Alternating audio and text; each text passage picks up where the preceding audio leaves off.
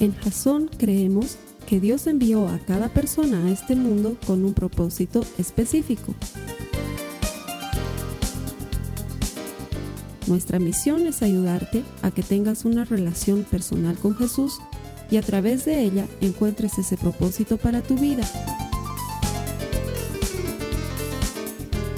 Queremos ayudarte a alcanzar ese propósito. Es nuestra oración que este podcast te ayude a tener visión, a tener jazón.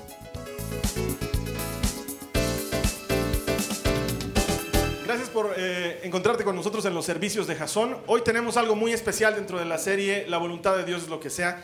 Te quiero presentar no solamente a quien considero es uno de mis mejores amigos, mi hermano del alma, sino que es el genio responsable de lo que sea que tú estás usando ahí en internet para acceder a Jason. Él es el genio responsable de nuestros podcasts, de nuestros videocasts, de, nuestro, de nuestra iglesia en línea. Es el encargado de toda la estética, es el encargado de cómo funcionan las plataformas.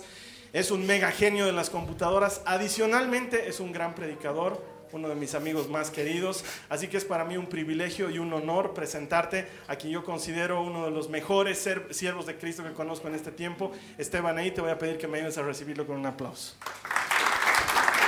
Gracias, hermano. ¿Qué tal? ¿Cómo están? Buen día. No sé por qué confía tanto en mí, Carlos Alberto. Gracias, pastor. Pero es un gusto siempre que, que él me pide poder predicar, yo pongo una cara de no, hay tantos nuevos, pues voy a ahuyentar, dale tú nomás, pero extrañamente confía en mí y aquí estoy. Y vamos a seguir haciendo la tercera semana de lo que es la serie La voluntad de Dios, lo que sea. Eh, como siempre les digo, aprovecha dos minutos ahora para decirle al que está a tu lado, qué bien que viniste a la iglesia, si quieres darle la mano, felicítalo, dale un beso, dile qué bien que viniste a la iglesia, porque ¿saben qué? Requiere voluntad venir a la iglesia los domingos. No vienes porque te despertaste y, apareciste aquí en una silla y dijiste, pucha, estamos aquí. Requiere voluntad, has preparado a tus hijos, has venido. Y eso, eso merece que alguien te diga, qué bien que has venido a la iglesia. Porque nosotros siempre nos, nos alegramos cuando alguien viene a la iglesia, más si viene por primera vez. Y justamente pensando en los que vienen por primera vez o los que se han faltado las últimas dos semanas, Creo que es importante que hagamos un pequeño recordatorio de lo que hemos estado viendo las últimas dos semanas.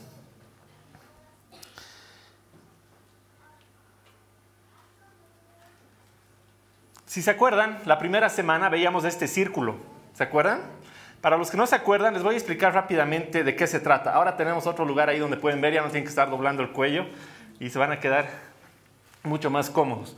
Veíamos que existe un círculo, que es el primero, que es el más grande, que es la obra de Dios, y que eso consiste en todo lo que Dios hace, te guste o no.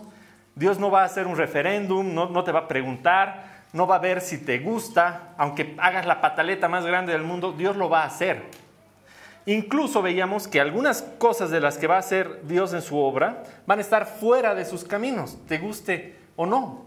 Y eso muchas veces cuando tú crees en Dios y te encuentras con un amigo que no cree en Dios y que te quiere pinchar, te, cita muchos momentos de la Biblia donde Dios ha hecho cosas que parecerían terribles, ¿no? Y tú dices, pero es un Dios injusto o cosas de ese estilo. Y no es así. La verdad que a mí me sirve mucho leer en la Biblia acerca de la obra de Dios porque me pone en perspectiva acerca de quién soy yo frente a Dios me pone en perspectiva de que soy yo quien está a servicio de Dios y no al revés como a veces lo, lo tomamos en que Dios debería estar a nuestro servicio. Y esa es la obra de Dios, es todo lo que hace. Luego están sus caminos, que son las leyes morales o cómo quiere Dios que nos comportemos. Y finalmente está su voluntad, que son, son esos momentos en los que tienes que decidir eh, qué hacer y te preguntas, ¿será que Dios quiere esto o esto para mi vida? ¿Será que quiere que me compre una casa o será que quiere que siga viviendo en el departamento? ¿Será que quiere que abandone mi trabajo en este lugar y empiece una empresa propia? ¿Será que quiere que mi hijo vaya a este colegio o al otro? Y son todas esas cosas en las que nosotros intentamos entender qué es lo que quiere Dios para nuestra vida. Y veíamos que tradicionalmente solemos pensar que primero tenemos que saber la voluntad de Dios y luego caminar en sus caminos. Pero Carlos Alberto nos mostraba que bueno, en casa de herrero, cuchillo de palo, dicen. Ha fallado la tecnología. que eh, muchas veces lo que tenemos que hacer es caminar en sus caminos, estar en sus caminos, porque al estar en sus caminos estamos cumpliendo todo el tiempo su voluntad. Y muchas veces no te tienes que preocupar de decir, va a ir a este colegio o a este otro colegio, o voy a ir a este trabajo o voy a tomar este otro trabajo, sino decir, en el trabajo que tome, voy a ser ejemplo. En el trabajo que tome, voy a llevar la palabra de Dios a ese lugar donde yo vaya. Entonces eso es estar en sus caminos, preocuparse más de lo que quiere Dios de mí, caminar por sus caminos y eso me va a estar, me va a hacer estar todo el tiempo dentro de su voluntad. Eso es semana 1. Luego veíamos en la semana 2 esta linda ventana, ¿se acuerdan? Y veíamos que muchas veces estamos esperando que Dios nos mande un memorándum o, una carta escrita o se nos pare al frente y nos dé una lista de instrucciones de todo lo que tenemos que hacer para cumplir su voluntad. Y la verdad es que eh, eso pasa porque muchas veces nos hemos acostumbrado a que nos digan qué hacer. Eh, llegas a un trabajo y preguntas, ¿qué hago? Llegas a tu casa y ¿qué hago? ¿Qué hay que hacer? Y te has acostumbrado a que haya alguien que prepara lo que tú tengas que hacer. Y eso ha hecho que no hayamos perdido la práctica de poder ver todas las maneras en las, que Dios quiere, quiere comunicarse contigo.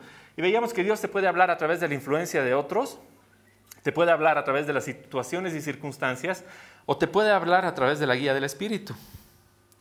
Y veíamos que cómo diferencio la influencia buena de la influencia mala, por ejemplo. ¿Cómo sé que mi amigo que me dice salgamos el viernes es la influencia mala o es la influencia buena? El amigo que me dice, no, quédate en tu casa con tu esposa. Eso está fácil, digamos, ¿no? Te vas con tu amigo. Pero eh, hay cosas mucho más complejas. Hay cosas en las que realmente no sabes. Y dices, quisiera, realmente quisiera, mi corazón quisiera que Dios me ayude a tomar esta decisión. Sé que Él sabe qué es lo mejor para mí y realmente me ayudaría tanto que me ayude a tomar esta decisión. Y veíamos que lo que tenemos que hacer es ver a través de esta ventana, a través de la palabra de Dios. Ventana. Bueno, parece que trancado. Y veíamos que cuando ves a través de la ventana, cuando ves la ventana a través de la palabra de Dios, ya es claro, ya sabes cuál es la buena influencia, ya sabes cuáles son las situaciones de la vida en la que Dios te está preparando para algo, y ya sabes cuándo es el Espíritu Santo que te está hablando y no es tu imaginación. Entonces eso es todo lo que veíamos la anterior semana. Entonces ahora, todos los que estamos aquí, nuevos o no nuevos, ya estamos al día para ver justamente qué es lo que vamos a hacer el día de hoy. Entonces veíamos al final, si juntamos la semana 1 y la semana 2, que si estás en sus caminos, si estás en, los caminos de Dios, Estás mirando a través de su palabra, estás leyendo tu Biblia, estás manteniendo una relación personal con Jesús, estás cumpliendo su voluntad. Y no es necesario eh, preocuparse o estresarse por saber si estamos yendo por el camino que Dios quiere para nosotros o no. Porque cuando lo estamos haciendo, sí o sí estás yendo. No es que tomaste una decisión y luego Dios dice, ni modo, era por el otro lado, ya te fregaste estaríamos todos arruinados porque algún rato todos hemos tomado una decisión que no deberíamos haber tomado. Pero no es así. Entonces, vamos a ir a la semana, al, bueno, a la, al tema de, esta semana. ¿Nunca les ha pasado en la universidad o en el colegio o, algo así que vas a clases y te, te, enseñan, no sé, a dividir, multiplicar y la raíz cuadrada, digamos, ¿no? Tú estás seguro, has estudiado dividir, multiplicar, raíz cuadrada, Llegas al examen, ves tu hoja y dice algo así como, no sé, pues, resuelva las restricciones del logaritmo, encuentre su dominio y explique cómo funciona, Dios. Tú dices, pero esto no hemos llevado. Miras al lado, ves si no te has equivocado de curso, ves a tus compañeros, son los mismos y, y no tienen ninguna relación. No queremos que eso pase en Jasón. Siempre Carlos Alberto nos dice, si no te decimos el cómo, no te hemos dicho gran parte de cómo funciona. Y las dos anteriores semanas han sido muy lindas. Han tenido mucha enseñanza. Pero si no les decimos ahora cómo, realmente eh, se van a quedar cosas, ¿no? Porque van a decir, pucha, sí, pero quiere estar en sus caminos para cumplir su voluntad y ver por la palabra de Dios y la influencia. ¿Y cómo? Y eso es lo que vamos a ver justamente hoy. El tema se llama Taller Práctico de la Voluntad de Dios. El taller práctico de la voluntad de Dios es como los juegos de video, es por niveles. Han visto, ¿no? Los juegos de video que vienen principiante, intermedio, avanzado, nerd, super nerd. ¿no? Algunos, algunos, empiezan rubia, principiante, avanzada. No, no, algunos no. La mayoría no, no, mentira. Hay rubias muy inteligentes. Pero eh, es así, porque tienes que empezar. Era un chiste, ¿no? De verdad que no. no. Eh, tienes que empezar por el principio, tienes que empezar de principiante, tienes que empezar desde abajo. Y para eso vamos a buscar ahora el Salmo 40. Como no hay notas de la prédica, les doy tiempo para que lo busquen. Y vamos a leer primero el verso 6, 7 y 8. No sabemos cuándo escribe David este salmo. Lo que sí sabemos es que ha estado atravesando por problemas. Pero y como dice ahí en una parte del Salmo, dice, Dios me sacó del foso de desesperación. Dios lo saca a David de los problemas que está, que está teniendo. Y él dice lo siguiente en el verso 6. No te deleitas en las ofrendas ni en los sacrificios. Ahora que me hiciste escuchar, finalmente comprendo. Es muy interesante lo que dice David aquí porque dice, me hiciste escuchar. Otras traducciones dicen, me abriste los oídos. Y es que el primer nivel de encontrar la voluntad de Dios se trata de descubrir la voluntad de Dios. Y lo que nos dice David es muy importante porque no es algo que Dios se lo tiene guardado. Él es el más interesado en que tú la conozcas. Él le abre los oídos a David para que conozca su voluntad. Y aquí luego en el verso 7 dice, aquí estoy como está escrito acerca de mí en las escrituras. Ahora imagínense, esto eh, eh, se, refiere a una profecía que está en Deuteronomio, donde eh, se habla del rey que va a tener Israel. imagínense, David está escribiendo el salmo y dice, aquí estoy, como dicen de mí las escrituras. O sea, no solo sabe ahora que Dios le ha abierto los oídos para mostrarle su propósito, sino ahora sabe que es protagonista de ese propósito y es protagonista de la historia. Él sabe que de él hablaban las escrituras y la verdad es que todos los que estamos aquí somos protagonistas de esa misma historia al igual que David. Todos tenemos, al igual que David, un propósito. Todos, al igual que David, en algún momento Dios nos va a abrir los oídos para que entendamos para qué hemos venido a este mundo. Y puede parecer simple, pero no es necesario ir lejos, basta con salir para darse cuenta de la cantidad de gente, jóvenes y adultos, que están por la vida sin rumbo, sin propósito, simplemente viviendo el día, a ver qué pasa mañana, sin entender por qué les pasa lo que les pasa, lo bueno y lo malo. Quizás es gente que incluso se ha planteado metas y ha dicho, yo voy a llegar aquí, voy a ir aquí, voy a hacer esto. Y no se ha dado cuenta que sus metas están yendo por aquí y el propósito de Dios estaba yendo por aquí. Y luego cuando se caen, se tropiezan, se lastiman, dicen, pero ¿qué pasa? Si estoy haciendo mi mejor esfuerzo y, y voy y me caigo y me tropiezo y tengo problemas. Y lo que pasa es que es muy importante comprender que el propósito de Dios y tus propósitos pueden estar en el mismo camino. Y de eso vamos a hablar mucho más adelante. Y la verdad es que no me imagino, pero esta persona, este joven que vive en la vida sin, sin metas claras, sin propósitos, debe vivir muy confundido, sin saber qué, por qué le pasa lo que le pasa, por qué lo que hizo no le salió. Te genera confusión. Entonces llegas a la iglesia, te enteras que Dios tiene un propósito para tu vida, que Dios va a hacer algo grande contigo, que eres protagonista de la historia como David, y de pronto te das cuenta que también en la iglesia es medio confuso el tema. Porque dices, ¿será que mi propósito es ayudar a los ancianos? ¿O será que mejor mi propósito, la voluntad de Dios para mi vida no será eh, hacerme cargo del ministerio de niños o abrir un compartimiento? o juntar a mis amigos para estudiar la Biblia, pero o debería ser uno de parejas, o debería ser uno de jóvenes nomás, o quizás es mi trabajo, quizás lo tengo que convertir a mi jefe, que es un tal por cual, pero quizás ese es mi propósito y empiezas a ver una cantidad de cosas gigantescas que de pronto dices, uff, ¿cuál será el propósito de Dios para mi vida? Y es tan confuso que muchas veces dejas de buscarlo. Y ese es el gran problema. Por eso el primer nivel del taller práctico siempre es descubrir. No te dejes no te dejes llevar por la confusión. Porque lo hemos estado repitiendo las últimas dos semanas. La voluntad de Dios es lo que sea. Elige y empieza a trabajar en ello. Les voy a contar algo.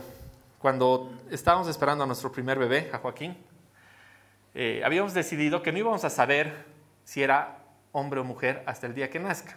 Dijimos, hay tan pocas cosas hoy en día que te pueden sorprender que esta va a ser una linda sorpresa veremos hasta el día que nazca si es hombre o mujer. Ah, sí, todo muy lindo, sí, qué lindo. Todos nos decían, ay, pero qué locos, ¿cómo, ¿cómo, van a hacer eso? Que no van a poder arreglar nada, que el cuarto... Sí, tenían razón, porque cuando para, buscas cosas para recién nacido, o son celestes o son rosadas, ¿no? Entonces, era un problema porque íbamos a comprar ropa, que buscar ropa verdecita, que ropa amarilla, que ropa naranja. Y uno de esos problemas fue que estábamos emocionados, recién casados, felices, ay, tenemos que armar el cuarto del bebé, sí, qué bonito. Mi esposa es arquitecta, ya eso van a entender un poco más por qué el problema. Pero me dice, sí, ¿y de qué color vamos a pintar el cuarto? Ucha, yo dije, no, pues problema. Color. Bueno, charlamos, vamos, vamos hablando. Y dice, vamos a ver las pinturas. Vamos y estábamos en camino a, este, a este lugar donde te las mezclan y tú eliges el color y todo muy bonito. Y en el camino decidimos que íbamos a hacerlo verde. Entonces, sí, mira, verde va a ser un color bonito. Eh, lo hagamos y yo dije, pucha, en el camino de la casa al lugar ya hemos resuelto el problema.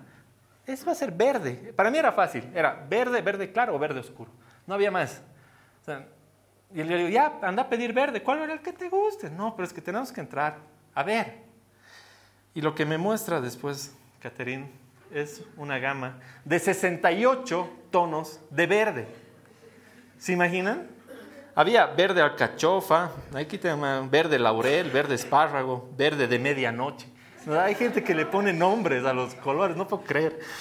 Había verde eléctrico y había uno que, que nunca me olvido porque yo le dije, no puede ser. Había uno que se llamaba verde talocianínico. Pero decía, ¿te imaginas que digamos de este color? ¿De qué color es el cuarto del bebé? Ay, es un verde talocianínico, digamos. Entonces, ay, pobre bebé, digamos.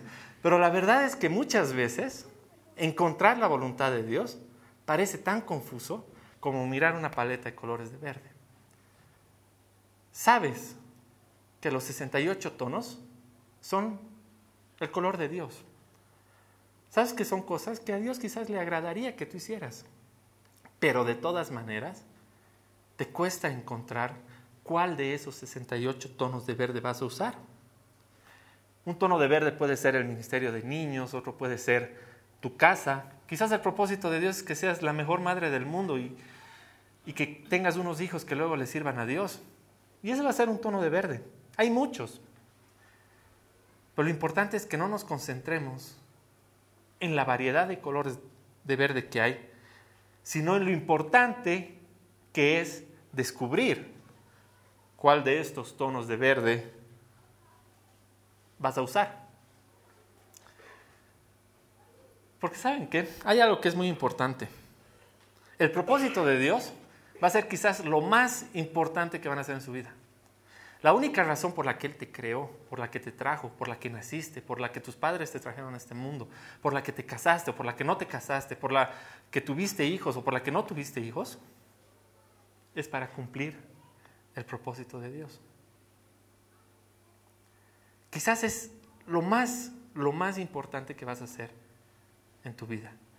Y descubrirlo debería ser algo que, que está contigo todo el tiempo. Por eso quisiera que hoy realmente nos vayamos con algo muy grabado, grabado en el corazón. Y es ese anhelo de descubrir cuál es el propósito de Dios para mi vida. Porque es importante saberlo. no sé si alguna vez, seguro que han escuchado, siempre que entrevistan a alguien que ha hecho algo muy mal o un crimen atroz o algo muy terrible, muchas veces, si no la mayoría, la respuesta es, es que no sabía. Es que no sabía lo que estaba haciendo. Es que si hubiera sabido las consecuencias de lo que estaba haciendo, no lo hubiera hecho. O cuando uno te está contando que ha tenido mil problemas y te dice, si hubiera sabido por lo que hubiera tenido que pasar, no lo hubiera hecho. Nunca me hubiera metido. Y la verdad es que todos los que estamos aquí ya tenemos algo que hemos ganado que es muy grande. Ya sabemos. Sabemos que Dios tiene una voluntad para nosotros, un propósito. Y cuando tú lo sabes, tus hijos lo saben. Tus hijos cuando estén grandes ya no van a ir a, buscar rojo, azul, saben que hay un color verde, saben que hay una voluntad de Dios. ¿Van a tomar malas decisiones algún rato? Seguro. Todos tomamos malas decisiones algún rato. Pero van a saber que existe una voluntad de Dios a la que van a acudir en algún momento. Y si dices, no, es que ya sabes que mis hijos ya están grandes, tío. ¿A qué edad has conocido tú a Dios? No importa, quizás la razón por la que tú estás aquí es que tus hijos van a conocer a Dios y van a empezar a buscar tu propósito porque tú estás aquí hoy, sin importar la edad. Pero es algo que hemos ganado, que ya sabemos y que nos quita de la ignorancia de saber por qué vivimos, para qué vivimos, dónde vamos, por qué, lo que hacemos nos trae las consecuencias que nos trae. Entonces, como les digo, nos iremos con eso grabado en el corazón vamos a descubrir. Y bueno, una vez que descubres parece que no dice cómo, ¿no? Bueno, estamos igual que antes, no, les hemos dicho el cómo, pero es que la verdad es que una vez que descubres la voluntad de Dios, no hay ciencia en esto. Se trata de aplicar la voluntad de Dios. Hay muchas cosas en la Biblia que son así de simples. Si quieres que tu vida cambie, aplica lo que estás aprendiendo. Porque la verdad es que hemos estado hablando de colores todo el día, porque es una analogía muy bonita. La voluntad de Dios, el propósito de Dios, se parece mucho a una lata de pintura. Yo puedo acumular mi sótano de latas de pintura, yo puedo acumular mi vida de prédicas, puedo acumular mi, mi MP3 de prédicas, de música cristiana, puedo tener mi escritorio llenito de libros. Pero hasta que no abro la lata, agarro una brocha y empiezo a pintar el cuarto, no hemos hecho nada. Y no está mal. ¿Han visto esas Biblias que parecen ya huipala de tanto resaltador que tienen? Porque todo resalta, ¿no? Amor resalto con naranja, eh, paz resalto con rojo. No me molestes, estoy haciendo mi Biblia eh, con tus hijos, ¿no? Y todo está resaltado, todos los colores. Está bien, está excelente que resaltes tu Biblia, pero hasta que no apliques todo eso a tu vida, no has hecho nada. Por eso a veces te preguntas, ¿no? Pucha, pero hace tres años que estoy yendo a la iglesia y no ha cambiado nada en mi vida. O de pronto vienes a la iglesia, estás dos meses y dices, pucha, yo creí que algo iba a cambiar. Has escuchado durante años de enseñanza sobre el matrimonio y tu matrimonio sigue siendo terrible. Porque se trata de aplicar todo lo que escuchamos aquí, si no lo aplicamos, si no pintamos el cuarto, lo único que hemos estado haciendo es acumular latas de pintura en el sótano. Y ahí van a estar guardadas hasta que te pongas las pilas, saques la lata y la apliques. Si no has tratado a tu esposa como vaso frágil en tu casa, no has hecho nada por tu matrimonio. Si en tu trabajo no has agarrado la carga y la has llevado una milla más allá de lo que te ha pedido tu jefe, no has hecho nada por tu vida. Si no has cambiado tu carácter en el momento en que has tratado a tus hijos, no has hecho nada por tu familia. Si no has respetado a tus padres, aunque no los entiendas, no has hecho nada por cumplir la, voluntad de Dios o obedecer lo que Dios te manda.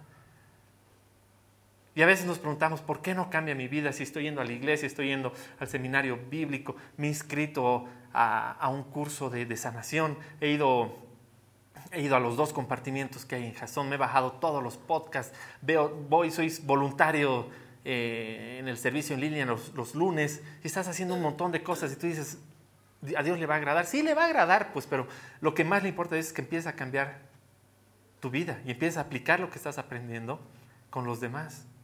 con tu familia, con tu trabajo. Y de eso se trata estar en sus caminos. Empezar a aplicar lo que has aprendido para estar todo el tiempo en su voluntad. ¿Saben qué? Soy un fanático, pero así fanático de los aviones, obsesionado, enfermizo. ¿ya? ¿Se han dado cuenta que cada dos prédicas les hablo de aviones, no? Soy así arruinado. Y digamos, cuando recién nos casamos con Katy, estábamos almorzando en la casa, yo escuchaba un avión, me salía hasta la calle porque vivíamos en departamento, lo miraba, me volvía a subir, le encontraba a la Katy con una cara de me he casado con un loco, así, ¿qué he hecho? ¿qué te ha pasado? Había, había, un avión, he ido a ver un avión. Y para mí esa ha sido mi vida, estar en la casa, escuchar un avión y salir a ver qué avión está pasando. Más bien no vivimos en una ciudad con mucho tráfico, pues estar así todo el día. Pero soy fanático, y soy tan fanático de los aviones que me encanta el simulador de vuelo. Tengo mi cabina, me sé todos los instrumentos, estudio, le dedico un montón de tiempo, eh, cartas de navegación, sé perfectamente dónde despegar de La Paz, tomar la aerovía, la superior alfa, tan, tan, y llegar a Virubir, increíble. Entonces me siento en mi computadora y empiezo a volar y siento que estoy piloteando un avión. A veces la Katy me dice, mi amor, leche para el bebé. Digamos, ah, pausa, ir preparar leche, subir. Mis pasajeros están ansiosos. Realmente, en serio, ¿no? Y bueno, eh, un día de esos estábamos charlando con la Katy y realmente muy, muy esperanzada ella me dice, ¿te imaginas que un día los pilotos se enfermen y tú estés en el avión gracias a Dios estaríamos contigo porque tú nos podrías salvar. ¿No ve? Nunca hasta ese momento había sentido tanta, tanta, pero tanta tristeza. De saber que un mono tiene más probabilidades de aterrizar un avión en una pieza que yo. Porque puedo haber estudiado un montón, jugado un montón en el simulador, me puedo haber aprendido los manuales más grandes de simulación de vuelo, pero nunca he tenido el valor y el coraje de sentarme en un avión y decirle a alguien, llévame a volar, quiero aprender. Es como haber querido estudiar natación por correspondencia, ¿se imaginan? Te has visto todos los videos del Michael Phelps, has leído los manuales de cómo se nada. Entonces, como has entrenado con Michael Phelps, ya estás listo para la competencia. A ver, lanzate al agua. Te vas a ahogar, pues. Es igual. Hasta que no lo aplicas, no has hecho Nada. Algunas dan ah, una pequeña encuestita. ¿Quiénes han comprado un aparato de gimnasia alguna vez que está guardado bajo la cama y nunca lo han usado? ¿No ve? Porque hasta que no lo usas, no pasa nada. Hasta que no aplicas la palabra de Dios a tu vida, hasta que no sales de aquí diciendo, ¿qué voy a hacer hoy? ¿Cómo lo voy a aplicar? No pasa nada. ¿Quieres cambiar tu vida? Empezar a aplicar la palabra de Dios todos los días, desde hoy. Vamos a pasar al siguiente punto. Entonces, ¿qué hemos visto? Primer punto, a descubrir, ¿no? Preocúpense por descubrir la voluntad de Dios. Segundo punto, preocúpense por aplicarla todos los días. Pero hay un punto que es igual de importante. Pero ese es el punto ya experto. ¿Se acuerdan que eso es por niveles, no ve? Primero descubres, te entrenas en descubrir, luego la aplicas, te vuelves un capísimo en aplicarla y luego la deseas. Es raro desear después de aplicar. Es raro, pero tiene, tiene su lógica. ¿Qué quiere Dios cuando tú estás aplicando su voluntad? Cuando tú la estás descubriendo. Dios quiere más, algo más que tus acciones externas. Dios quiere tu corazón. Dios quiere que la razón por la que, por la que estás aplicando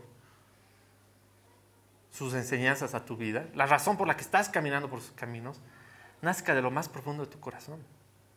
Porque no se trata de una tarea, no se trata de que esta tarea va a decir, ah, tengo que aplicar la voluntad de Dios. Bueno, iré a hablar con mi hermano, que lo que estoy tan peleado. Pero Dios, que sea tu voluntad, yo no quisiera ir, pero vamos, ni modo, vamos a aplicar la voluntad de Dios. O se imaginan qué enfermo sería que yo llegue a mi casa y le diga, mi amor, otro día que te he sido fiel. He tenido chances, pero es la voluntad de Dios. Me merezco algo.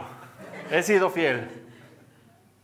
O que en tu trabajo digas, pucha, hubiéramos tenido viaje a Miami, pero no, no vamos a tener ese contrato porque me han pedido coima, pero es la voluntad de Dios. No, no ve. Tú le eres fiel a tu esposa porque la amas. Tú no das soborno porque amas a Dios. Porque crees en lo que Él te enseña. No es una tarea, no es algo que aplicas porque dices, sí, quisiera irme, pero tengo que pintar este cuarto. Ni modo. No es así.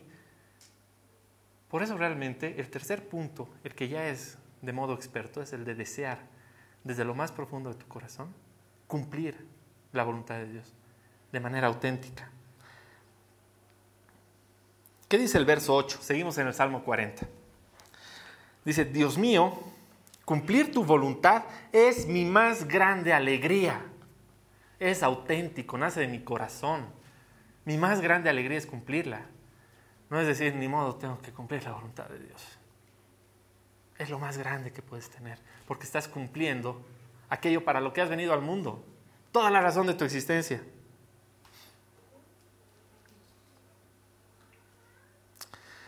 A ver, una pregunta. ¿Alguna vez hubo alguna ocasión en la que Jesús no quiso hacer la voluntad de Dios? ¿Quiénes dicen sí? Levanten la mano. ¿Hubo alguna vez en la que Jesús no quiso hacer la voluntad de Dios? ¿Quiénes dicen sí? ¿Ya? ¿Quiénes dicen no? Ya, todos los demás levanten la mano cuando digan no tengo idea. Porque no han levantado casi nadie. Vamos a leer. No, y está bien. Imagínate si tuvieran que saber todo para venir, no es examen. ¿Qué dice Lucas 22, 42? Medio raros. Padre, si quieres, no me hagas beber este trago amargo, pero no se cumpla mi voluntad, sino la tuya. A ver, de nuevo. Padre, si quieres, no me hagas beber este trago amargo, pero no se cumpla mi voluntad, sino la tuya. Parece contradictorio, ¿no? Porque como que dice, eh, no quiero, pero no quiero lo que yo quiero, sino lo que tú quieres. Entonces, ¿cómo es? Quizás ese es el lugar, el único lugar en la Biblia donde Jesús realmente está luchando con lo que va a ocurrir, con lo que va a pasar. Pero aún en ese momento, en el momento más difícil, lo que tenemos que ver es lo que realmente está en tu corazón. Y eso se trata de desear. En este momento, si hay alguien que podía saber de qué se trataba la voluntad de Dios, era Jesús. Él sabía y comprendía que lo que estaba por ocurrir, lo que estaba por vivir, lo que estaba por pasar, tenía que pasar porque era la voluntad de Dios. Y ese esa era la razón por la que había venido. Esa era, ese era su propósito. Por eso estaba aquí, porque él entendía que era lo más importante que tenía que hacer. Porque él comprendía la voluntad de Dios. Y puede, o sea, puede parecer difícil. Pero ¿por qué, ¿por qué está en el nivel 3? Porque digamos, no es algo que va a ocurrir el primer día. Pues. El primer día que vienes a la iglesia y alguien te da un golpe y te dicen, tienes que dar la otra mejilla. ¿Qué otra mejilla ese rato tú quieres responderse el golpe, no ve?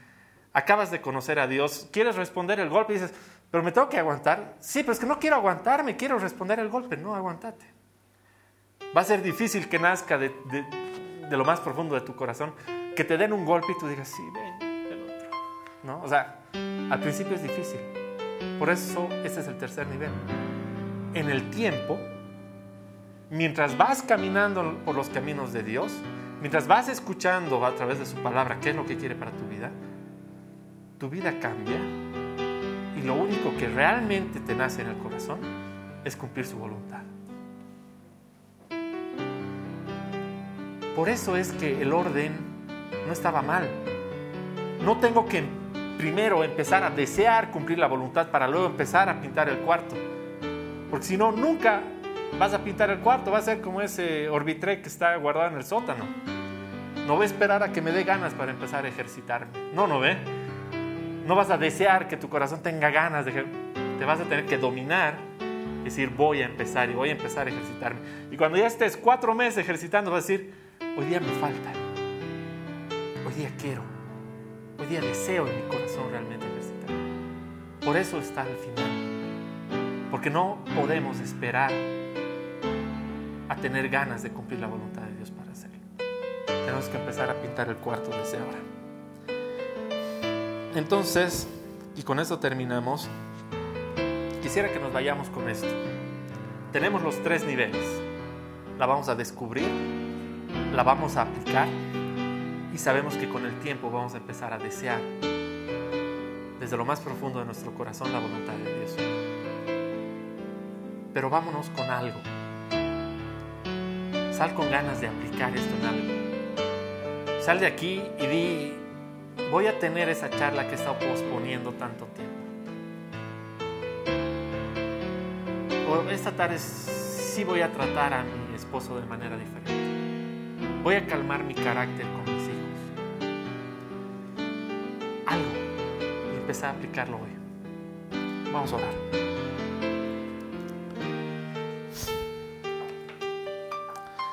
Señor, te damos gracias por el mensaje de hoy.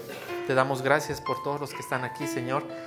Y te pedimos, Señor, que nos ayudes a descubrir cuál es tu propósito para nuestras vidas, Señor. No queramos quedarnos de por vida evaluando 68 tonos de verde. Queremos empezar a aplicar tu voluntad a partir del día de hoy, Padre. Así que ayúdanos, danos el coraje, danos el valor que necesitamos para empezar a aplicar tu palabra, Señor. Y empieza a cambiar nuestros corazones para que empecemos a desear, como todo lo que queremos hacer en este mundo, solamente aplicar tu voluntad y cumplir tu propósito. Conocer para qué hemos venido a este mundo, Señor. Bendícenos Llénanos de esa paz que cumplir tu propósito solamente proporciona, Señor. Te damos gracias por todos los que están aquí, Padre. Te damos gracias por esta iglesia, por Jasón, por Carlos Alberto. Amén. Amén. Eso es. Esta ha sido una producción de Jasón Cristianos con Propósito. Para mayor información sobre nuestra iglesia o sobre el propósito de Dios para tu vida, visita nuestro sitio web www.jason.info. Allí encontrarás muchos recursos para animarte en tu relación con Dios, enseñanzas, nuestro blog, prédicas y mucho más. Te lo deletreamos www.jazon.info. También puedes visitarnos en nuestro sitio en Facebook www.facebook.com barra. Que Dios te bendiga abundantemente. Muchas gracias.